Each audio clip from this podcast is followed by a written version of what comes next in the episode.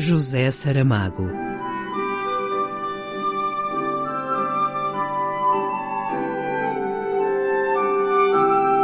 A caminho do centenário.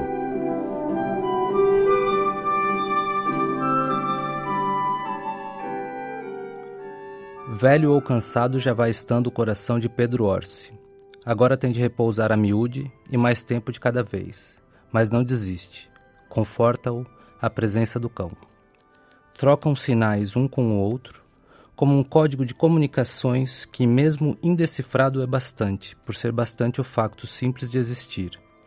A espádua do animal roça a coxa do homem, a mão do homem afaga a pele macia do interior da orelha do cão. O mundo está povoado de um rumor de passos, de respirações, de atritos. E agora sim, ouve-se por trás da crista o clamor surdo do mar, cada vez mais alto, cada vez mais claro, até surgir diante dos olhos a imensa superfície, vagamente faiscante sob a noite sem lua e de raras estrelas. E embaixo, como a linha viva que separa noite e morte, a brancura violenta da espuma constantemente desfeita e renovada. As rochas onde as ondas batem são mais negras, como se a pedra tivesse ali uma densidade maior ou estivesse ensopada em água desde o princípio dos tempos. O vento vem do mar, uma parte dele é sopro natural, a outra parte, mínima, será de estar-se deslocando a península sobre as águas.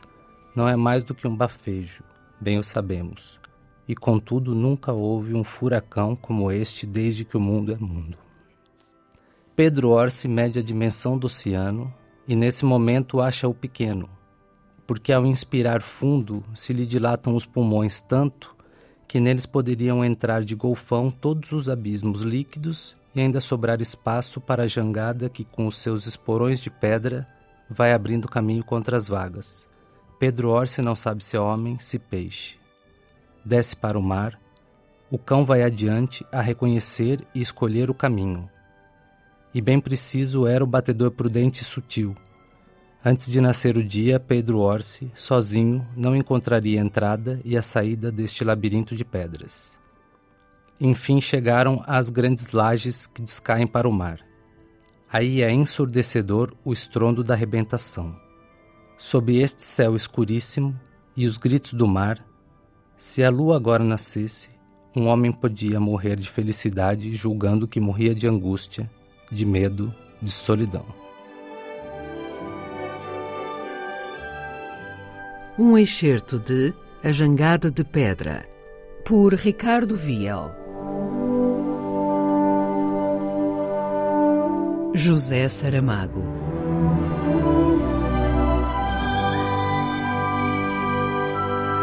A caminho do centenário.